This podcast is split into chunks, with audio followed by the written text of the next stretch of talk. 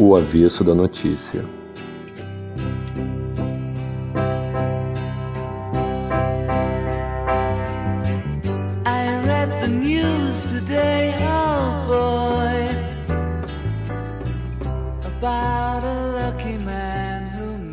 É isso aí, galera. Estamos aqui para mais um episódio do podcast O Avesso da Notícia. E aí, Felipe, como é que você está aí? Como é que foi a semana? Tudo certinho? Fala, galera. Tudo certo? Fala, Bruno. Tudo bem? Espero que todos bem. Vamos que vamos para mais uma edição do nosso Avesso da Notícia.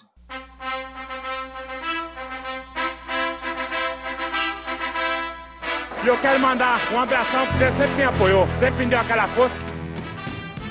Pessoal, momento Maguila, aquele momento que a gente quer agradecer o apoio, a participação de todos, em especial o pessoal que participou da live que a gente fez na sexta-feira à noite.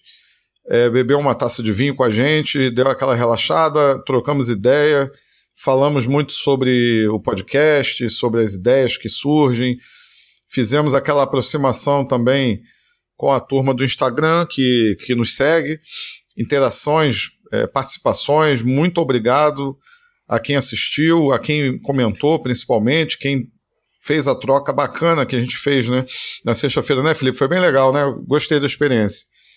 Foi muito legal, queria agradecer a todo mundo que teve lá, né? Teve um pessoal lá, já sei que teve uma galera que, que ouviu depois. A Aline, minha amiga Aline, a Marguite, a Lenisa, o Márcio, Ricardo, a Ana, a Juliana, Fábio Figueiredo, nosso amigo, que esteve lá também comentando, a Dani, minha esposa, estava lá firme, forte, participando, comentando, né? ao Leandro, que também participou.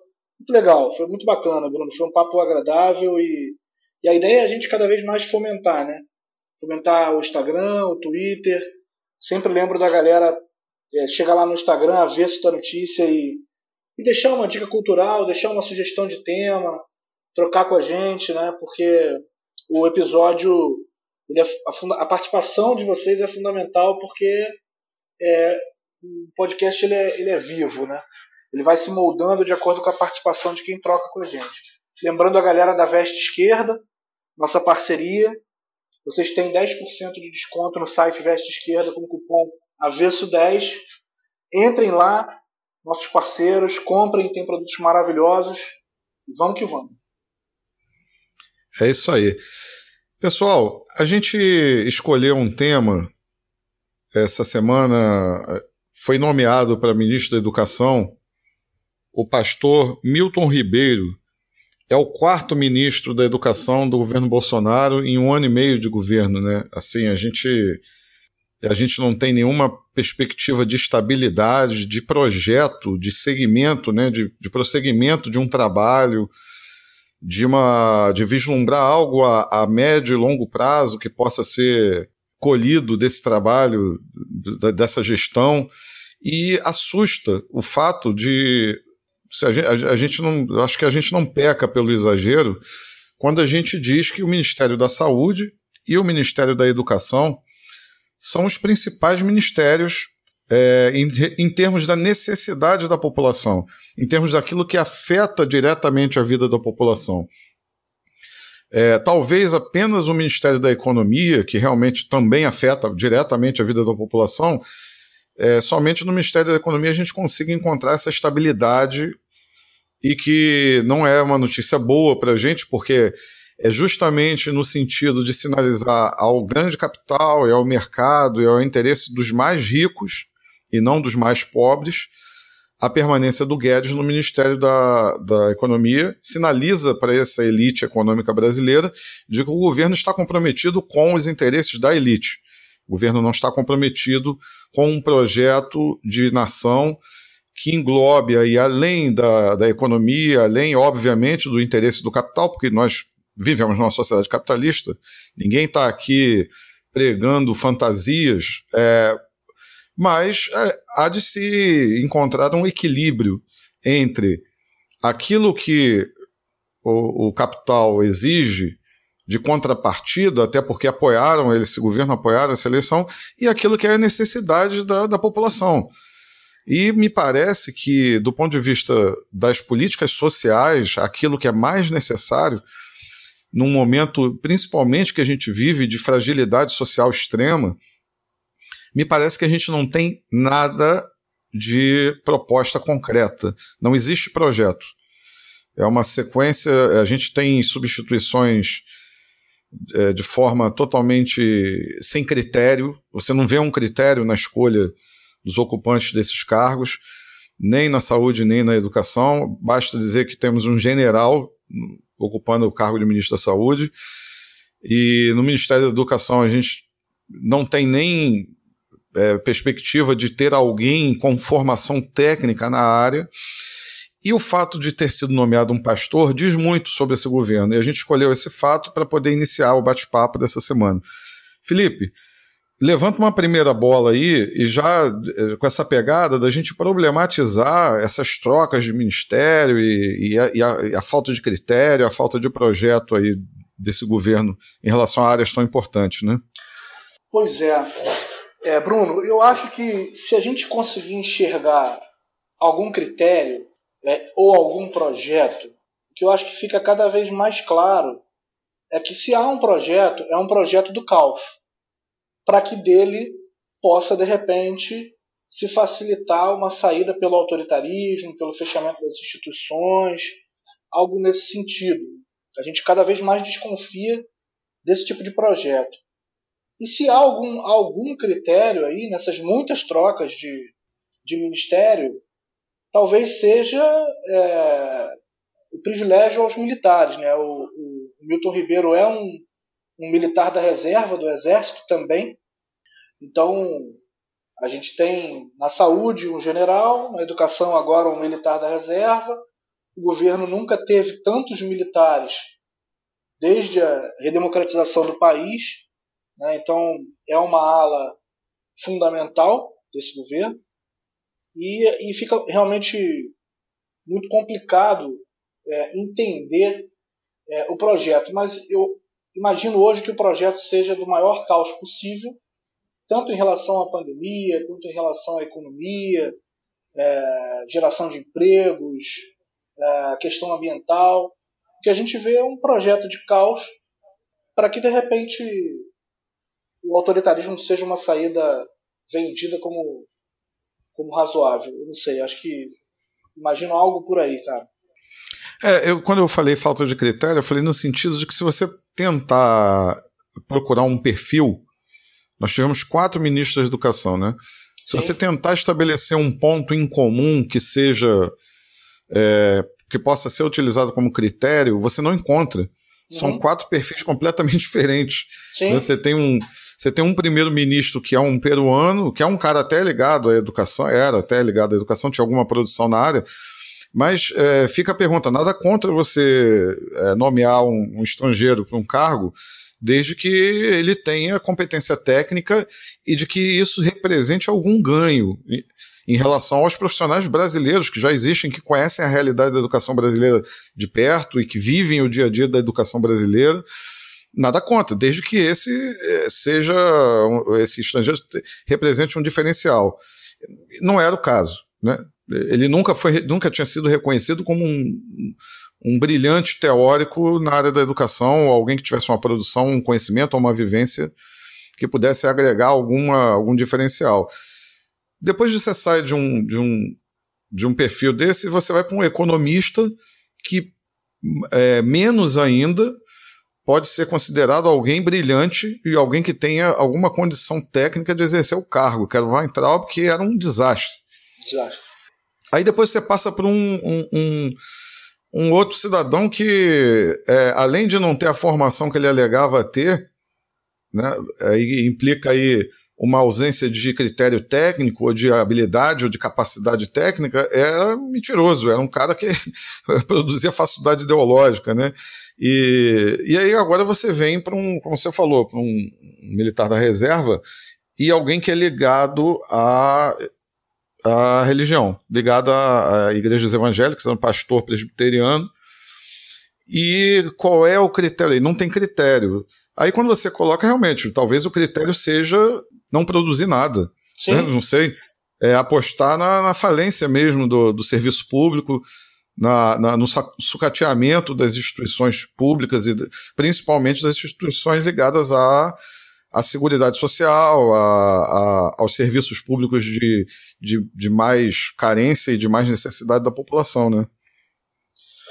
É, eu acho que esse, esse é o critério. E aquilo, a gente já comentou isso, né, Bruno, no, num dos episódios anteriores, é, lá no início do podcast, inclusive, que pela extrema dificuldade de, de funcionar dentro de uma maneira minimamente republicana, é, esse governo ele vai nomeando quem, quem tem menor é, conhecimento nas áreas, que tem menor nome, quem tem menor poder de debater as questões de uma forma mais profunda e mais técnica.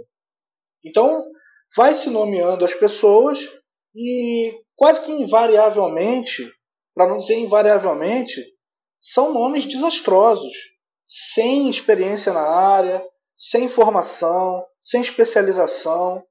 Então, é, é, é, é eu acho que tem um pouco disso. Né? Eu, o caso do, do Decotelli, eu acho que a gente pode até futuramente até quando a gente for falar mais especificamente disso, a gente pode até debater a questão do racismo.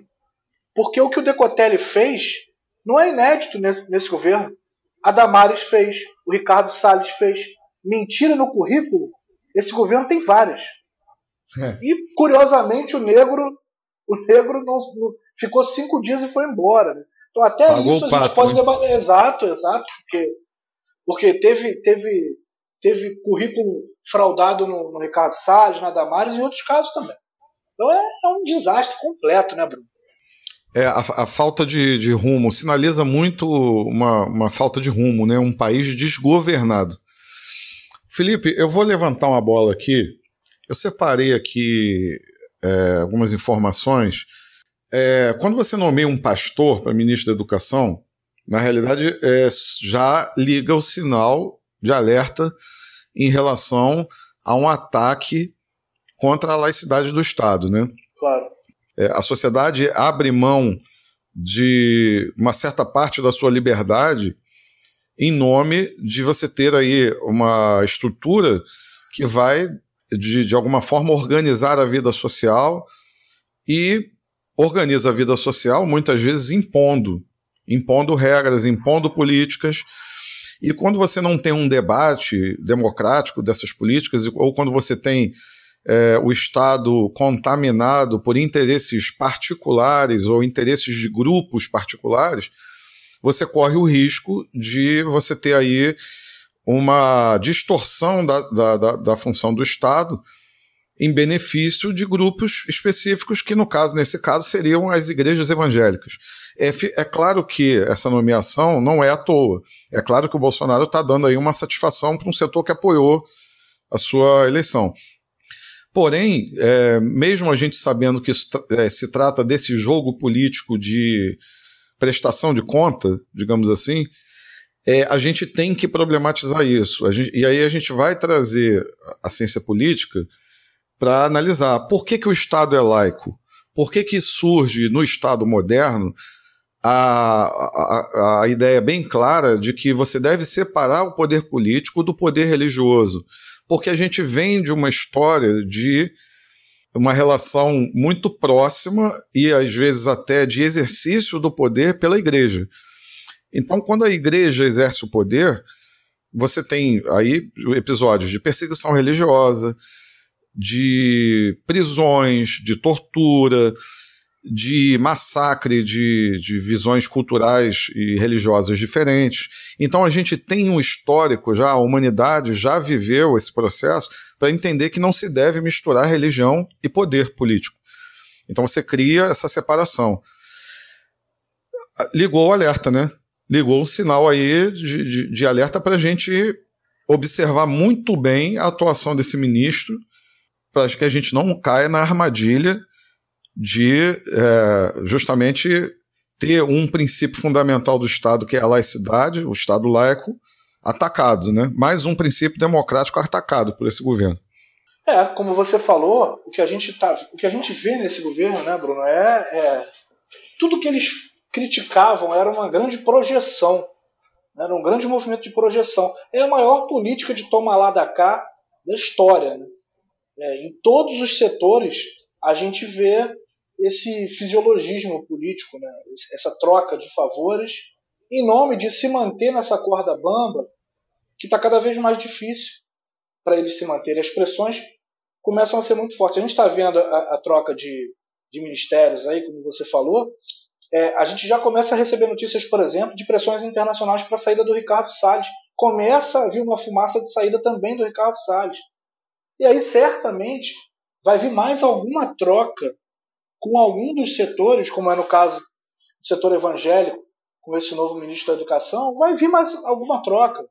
É algum toma lá da cá, é a troca com o Centrão, que a gente já falou que de Centrão não tem nada, é a troca com, com os militares, é a troca com os evangélicos. Então, é, o que está sustentando ainda esse governo é esse fisiologismo mais baixo da política, só que de, de um cara que sobreviveu na política é, municipal, estadual, na política local do Rio de Janeiro, né, por muitos anos. Agora o holofote está muito grande, né? É de, um, de uma vergonha, é um descaramento. E é exatamente isso, é uma troca de favores, é uma troca de benefícios né, em todos os setores, em todos os setores, repito, essa política do toma lá da cá. A gente acabou de ver agora é, o pessoal protocolando um pedido de explicação ao Paulo Guedes sobre uma uma, uma carteira de crédito de 2,9 bilhões do Banco do Brasil ao BTG Pactual. Então, assim, é só o que a gente vê. É, só, é só para dar um, uma, uma linha aqui de análise, para a gente ter um, um, ponto de partida, eu destaquei duas declarações aqui do, do novo ministro da Educação. Uma que a gente pode interpretar do ponto de vista até positivo, que é sobre liberdade religiosa, e, e talvez seja uma das grandes preocupações quando você nomeia um religioso para um cargo que é fundamental, estratégico na atuação do Estado, que é a seguinte, abre aspas, a liberdade religiosa compreende até mesmo a liberdade de não crer, fecha aspas. Então ele, é, ele lançou um livro chamado Liberdade Religiosa, uma proposta para debate, lançado em 2002. Essa afirmação foi extraída desse livro. Então, a princípio, é, existe uma preocupação muito grande em relação à questão da liberdade religiosa, que é um direito fundamental, é um direito humano.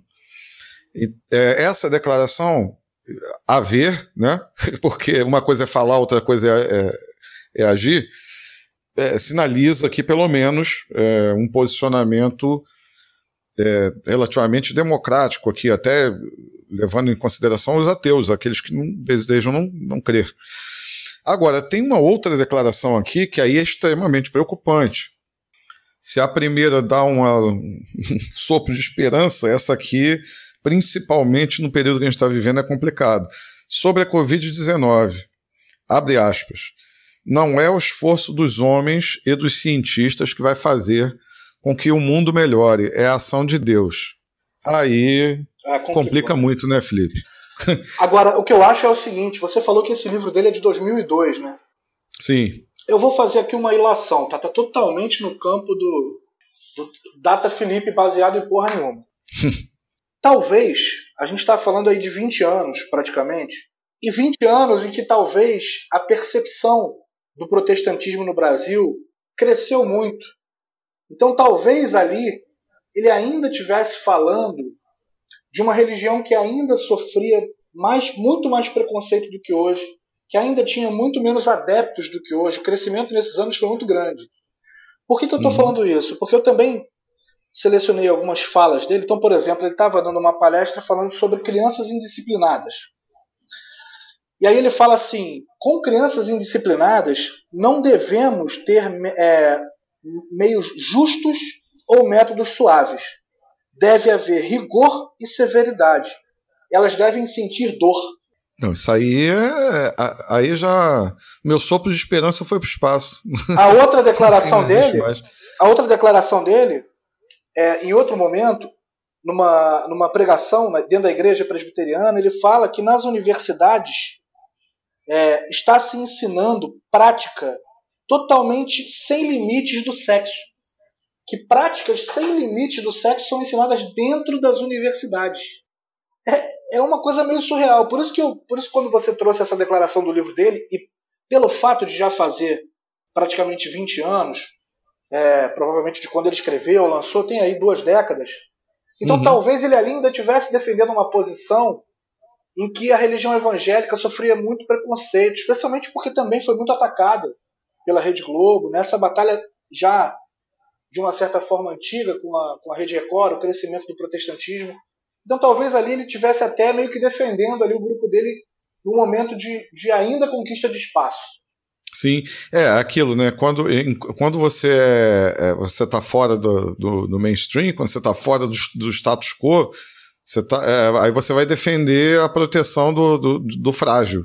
Exato. Eu só estou falando isso porque não faz, não bate muito com as outras posições uhum. dele. Então, sou, sou um pouco estranho. Né? É, não, o alerta, o alerta é fundamental, inclusive porque, inclusive porque até o que eu falei, uma coisa é você fazer uma publicação, escrever um livro, né? Assim, a gente cansa de ver é, situações como essa. É, teóricos, às vezes uma pessoa que escreve um livro sobre um determinado tema, quando você vai ver a atuação prática da pessoa, não tem nada a ver com aquilo ali que ela escreveu. Aliás, a gente já teve um presidente que disse isso, né? Esqueçam o que eu escrevi. então, não, não, será inédito na política brasileira se o senhor Milton Ribeiro chegar e dizer: olha, esqueçam o que eu escrevi, liberdade religiosa, porra nenhuma. E o negócio é, é isso. Então, assim, é, tem uma outra questão aqui que me deixou bastante preocupado também, que é a questão do, da, de uma declaração que ele deu sobre um assassinato. Um homem de 33 anos matou uma adolescente de 17 e é, alegou crime passional, etc. E ele justificou, de certa forma, a atitude do, do assassino, do criminoso, como que a menina pudesse ter enganado esse homem, é, ter seduzido ele e levou ele a uma loucura de paixão, e, e aí, a partir dessa loucura, ele teria cometido o assassinato. E aí, só abre aspas aqui para ele, acho que esse homem foi acometido de uma loucura mesmo e confundiu paixão com amor. São coisas totalmente diferentes. Ele, naturalmente, movido por paixão, paixão é louca mesmo, ele então entrou, cometeu este ato louco, marcando a vida dele, marcando a vida de toda a família, triste. E aí ele alerta o seguinte: segundo ele, maneiras e trejeitos adquiridos ao assistir programas indevidos na televisão são porta aberta para pedófilos acharem que estão sendo chamados para um relacionamento. Aí, abre aspas, o que me preocupa é a erotização da criança. E a criança, é, a criança, então, com atitudes e com maneiras e trejeitos que ela vê e imita, provocando pessoas que entendem que a criança está querendo ter algum tipo de relacionamento com ela. Aí é um cúmulo do absurdo, né? É, é culpabilizar a vítima, né? É você dizer que a, a culpa de, de ser violado, de uma criança ser violada, é dela. Afinal, foi ela que deu a entender para o adulto é, então, assim, são coisas que realmente deixam mais do que um sinal de alerta ligado, deixa a gente extremamente preocupado com a condução desse senhor no Ministério da Educação e a gente, sei lá, eu não sei o que, que a gente vê aí, na, se existe alguma possibilidade de luz no fim do túnel ou se a gente está fadado a, a, a, conviver com essas, essas bizarrices aí é, até, até esse governo acabar.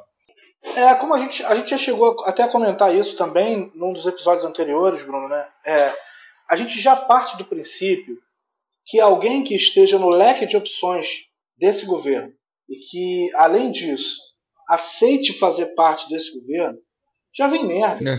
Então, assim, quando, quando, levanta a plaquinha de quem vai entrar, isso aí é, é igual substituição no Flamengo de 2004. Eu olhava pro banco só tem merda, só vai vir merda, não tem jeito. Não tem como dar certo. Não tem opção maneira.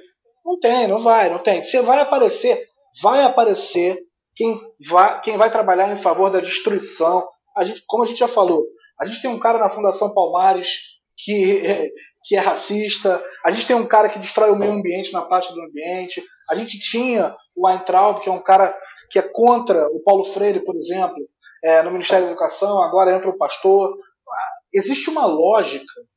É, e também, você falou uma coisa que que é importante a gente entender também. Eu acho que uma bandeira muito forte desse governo E eu digo isso porque eu já tive contato com algumas pessoas que defendem essa, essa bandeira. É a negação do conhecimento, é a negação da ciência. Sim. Assim, é, agora com a pandemia está claro isso, ficou muito claro, ficou muito evidente, mas sempre foi, na realidade. A, a, a negação do conhecimento sempre foi uma bandeira do bolsonarismo. É, é, mas por quê? Isso não é por acaso. É porque o guru do, do, do, clã Bolsonaro é justamente a negação do conhecimento, que é o seu Olavo de Carvalho. O discurso do Olavo de Carvalho é todo no sentido de justificar a sua pretensa autoridade como filósofo, como intelectual, pelo fato dele ser um rebelde em relação ao academicismo, dele ser uma voz dissonante da academia, alguém que não teve espaço na academia, alguém que não é aceito na academia e é, como é que você desconstrói a academia? Você desconstrói o conhecimento acadêmico negando ele, dizendo assim: olha só, é bobeira, é, é balela o cara ter um curso de doutorado, mestrado, é, não precisa. Ve, veja o meu caso, eu sou um grande intelectual sem ter, sem ter passado pela universidade. E aí seduz as pessoas com esse discurso, e aí vem o quê? Vem uma declaração como essa. O que vai salvar a humanidade é a ação de Deus, não é a ação dos homens nem da ciência. É, é, é, o discurso religioso ele se presta muito para isso. Né? Porque aí você está desqualificando a ciência e você está, na verdade, entregando para o sobrenatural, para o poder de Deus, para o milagre, um milagre acontecer. E a condução desse governo, em relação principalmente à pandemia, ficou bem claro que é isso. Isso é uma bandeira desse governo. É, e aí você trabalha com a tua interpretação, com os teus dogmas, fica muito mais fácil manipular, que é o que eles querem. Né? É. Aí a gente vai para o reino da fé, para o reino da opinião. E aí vale tudo, né? Pode tudo. É, que é o que a gente vê nesse governo o tempo todo. Toda essa questão da negação do conhecimento, das trocas de ministério, elas sinalizam para a gente, e o perfil né, de quem está assumindo, sinaliza para a gente que a gente não pode esperar nada em termos de projeto de educação desse governo, porque é, educação é um investimento que você precisa de continuidade ele só vem o retorno a médio e longo prazo. Não existe projeto de curto prazo para educação quando você fala de um país. Está óbvio que a gente vai passar quatro anos de um, de um, governo onde a gente vai ser, a gente vai poder chegar lá no final e dizer assim, foram quatro anos perdidos para a educação brasileira. É, para a educação, para o meio ambiente, para a saúde. Para a saúde, basta você ver. Nós estamos nos aproximando agora dos 2 milhões de casos, tem 1 milhão 800 e e alguma coisa. 72 mil mortes, mais de 72 mil mortes, 72.230 e poucos. E, e a gente está sem ministro, ministro, da Saúde também. Então, assim, é, tá, com, tá com um general lá, Pazuello, lá, interino, também, é, quem abaixa a cabeça para os caras. Então, o que a gente. É, esse governo, ele é. Ele é junto. Esse governo já, seria, já teria o impacto de uma guerra no país.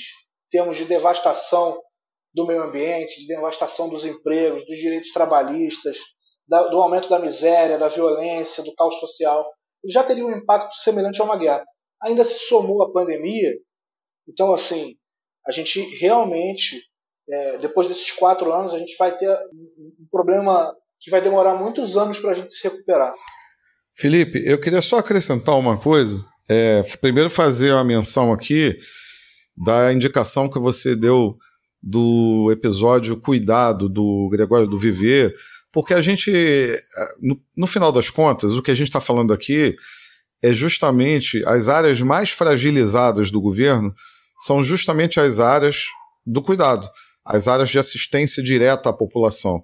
Essas áreas estão sendo sucateadas, é, a gente está vendo aí a condução da saúde da educação, por exemplo, e é fundamental, eu acho, nesse momento, a, o, o, nosso público, o pessoal que participa com a gente aqui do podcast, assistir esse episódio, que é o último episódio do Greg News, é, chamado Cuidado. Procurem no YouTube, tem na íntegra. Eu terminei de, de assistir hoje e, pô, cara, só tenho a agradecer a indicação, que você foi você que deu a indicação. E, mais uma vez, prestar homenagem e elogios ao Gregório, que é, para mim, hoje uma das mentes mais brilhantes da, da cultura brasileira. É, é, é, eu acho assim, essa, é uma dica cultural eterna aqui para quem ouve a gente.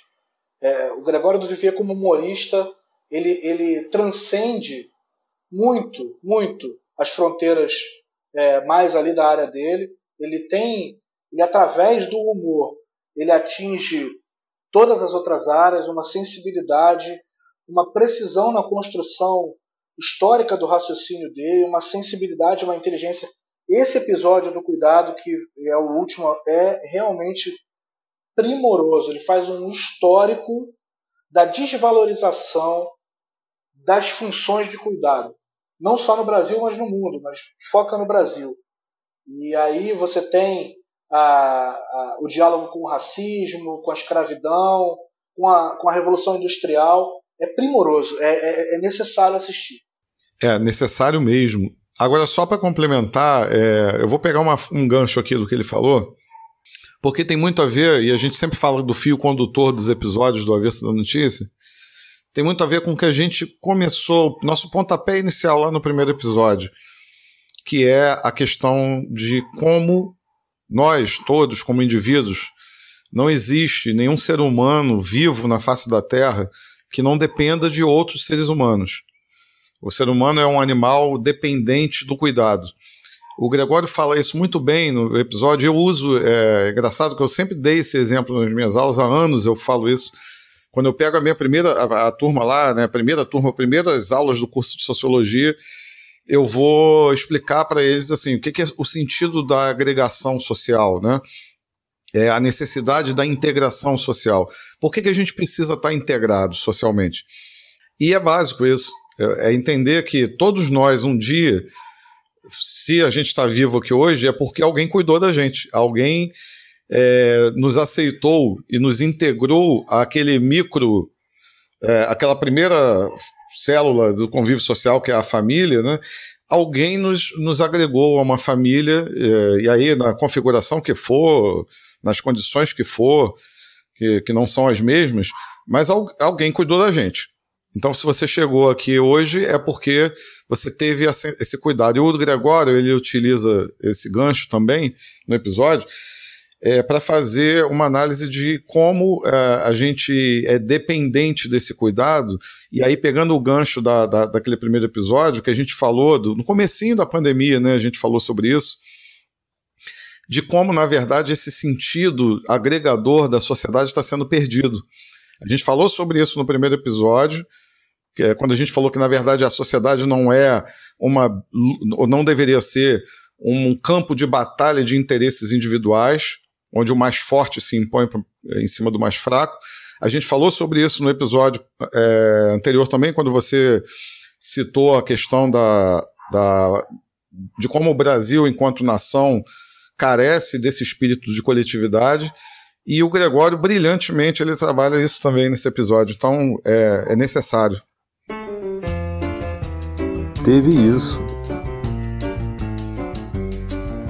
Galera, chegamos na, no quadro Teve Isso, aquela, aquele quadro que a gente destaca alguma coisa marcante da semana. Felipe, seu Teve Isso aí. Bruno, meu Teve Isso é uma matéria do Globo, que saiu no Globo de ontem, é, que mostra é, os youtubers bolsonaristas, como eles ganham até 150 mil por mês com propaganda do governo. Um governo é, direcionando propaganda de estatais, direcionando monetização para esses canais.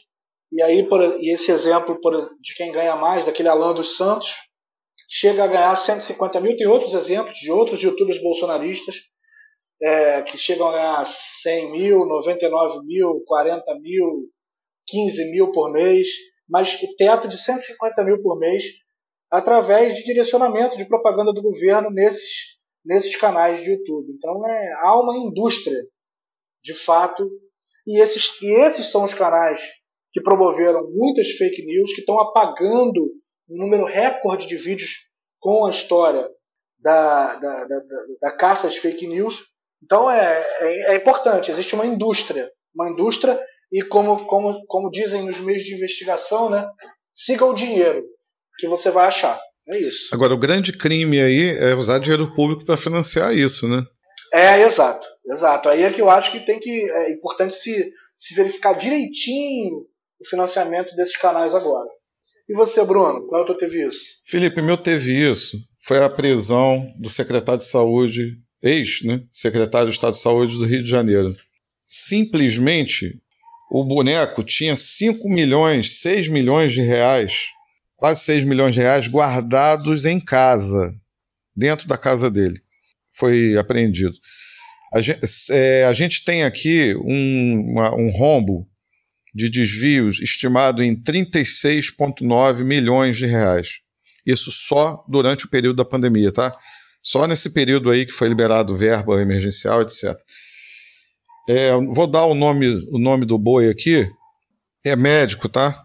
Ex-secretário estadual de saúde, o médico Edmar Santos. Então, esse desclassificado, ele não só é corrupto, como ele é cruel. E aí a gente mais, volta lá no episódio anterior que a gente vai falar sobre aquela, aquela ilusão de que achar que um período da pandemia vai criar mais solidariedade, vai fazer as pessoas refletirem, reverem valores e etc, etc, aquela ladainha toda que os coaches e a galera que gosta de falar da, da positividade, do poder do pensamento, vamos pensar positivo, é. né? Porra nenhuma, né, cara? Eles continuam cruéis, continuam insanos nessa gana por dinheiro. É, a corrupção continua mesma coisa, não mudou nada. É, eles foram eleitos com discurso anticorrupção, foram eleitos com discurso de moralização, que a gente vai resgatar a tradição da família brasileira e o cacete a quatro, como se essa tradição precisasse ser resgatada, porque a gente sabe o que era a família tradicional brasileira, e a gente vai fazer um episódio sobre isso, né, quando a gente for falar sobre a opressão que a mulher sofreu nesse país, na formação da nossa sociedade, em breve. Mas a gente sabe que era tudo conversa, e agora está vindo à tona. O senhor Witzel e os seus secretários estavam roubando dinheiro de, é, da saúde pública, é, 72 mil pessoas mortas, e os caras fazendo festa com dinheiro que poderia salvar essas pessoas. Eu não tenho nem palavras, cara, para definir Acho que qualquer coisa que a gente falar aqui vai ser pouco. É um assassino em massa. Pois é, genocida, né? Talvez a gente é. possa classificar assim. É Agora tem que ver se tem no Código Penal brasileiro alguma. Se tem crime de genocídio, eu não sei. A gente tem que perguntar para alguém da, da área, né? É verdade. Porque como é que vai enquadrar esses caras? Vai jogar como, né? Por corrupção? Agora, o cara é secretário de saúde de um governo de um cara que se elegeu quebrando a placa de uma vereadora assassinada pelo, pelo crime. Pois é, pois é. É, assim, como, já, como se não bastassem os sinais todos que eles deram durante a campanha, de, de que tipo de gente essas pessoas eram, agora está vindo tudo à tona. Agora vem com a claridade da luz do dia os atos, os, a, a canalice, o tipo de gente podre que foi eleita aí. Para seguir a tradição do, do eleitor fluminense, né? É. Provavelmente a gente vai ter mais um governador preso. Dica cultural.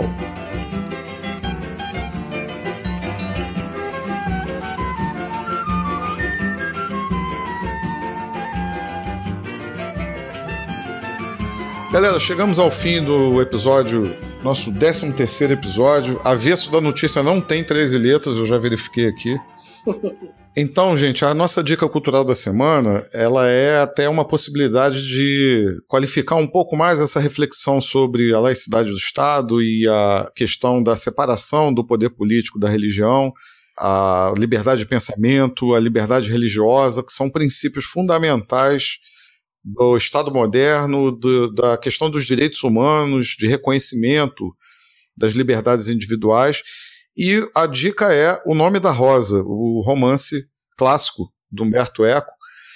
É, já tem uma é, existe uma adaptação para o cinema que é o Sean Connery no papel principal, um filme belíssimo também, muito bem feito. Então fica a dica aí da tanto do filme quanto do livro. E a Humberto Eco, Felipe, é um, é um intelectual que continua ativo.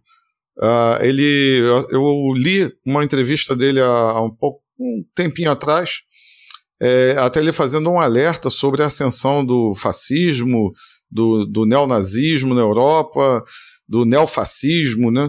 e de correntes políticas que estão ascendendo aí que se aproximam do fascismo, né? quando não são declaradamente fascistas, estão ali beirando o fascismo.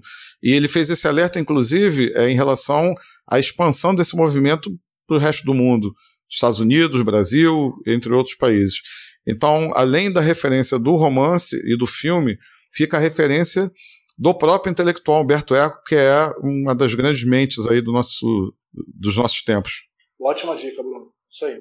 Falou. Então a gente vai ficando por aqui. Um abraço, Felipe. Um forte abraço para todos que estão com a gente juntos aí nessa, nessa família Avesso da Notícia.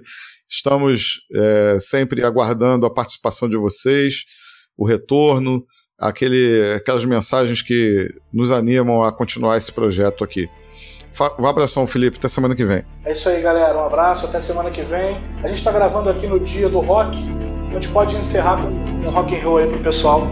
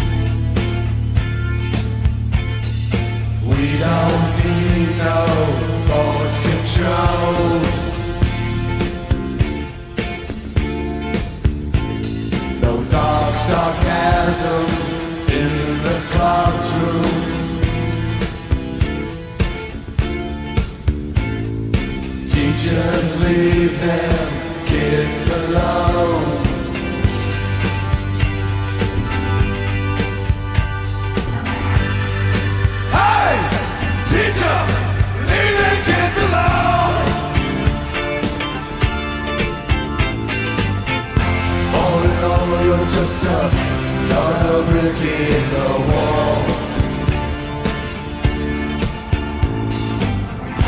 All in all, you're just a, a brick in the wall.